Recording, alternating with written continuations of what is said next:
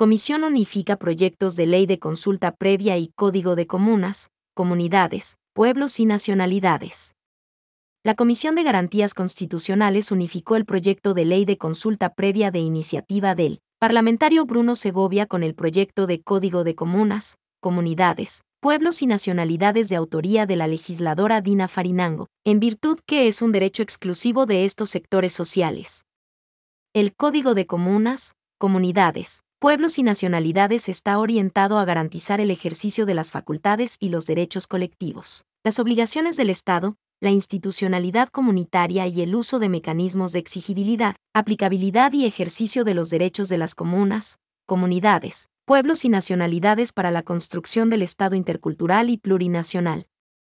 Mientras el proyecto de ley de consulta previa establece el procedimiento para el ejercicio pleno del derecho a la consulta previa de las comunas, comunidades, pueblos y nacionalidades indígenas, pueblo montubio y pueblo afroecuatoriano, antes de la adopción y aplicación de medidas legislativas y administrativas que puedan afectar sus derechos colectivos. El presidente de la comisión, Fernando Cabascango, informó que solicitó a la presidencia del Parlamento incluya en el orden del día del Pleno el tratamiento de seis proyectos que cuentan con los respectivos informes de temas relacionados con comunas, comunidades, pueblos y nacionalidades, consulta previa y prelegislativa.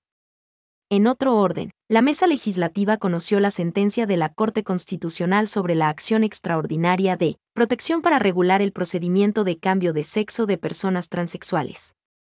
Además, los parlamentarios conocieron la resolución del Consejo de Administración Legislativa que califica a trámite tres proyectos de reforma en materia de gestión de la identidad y datos civiles. Problema carcelario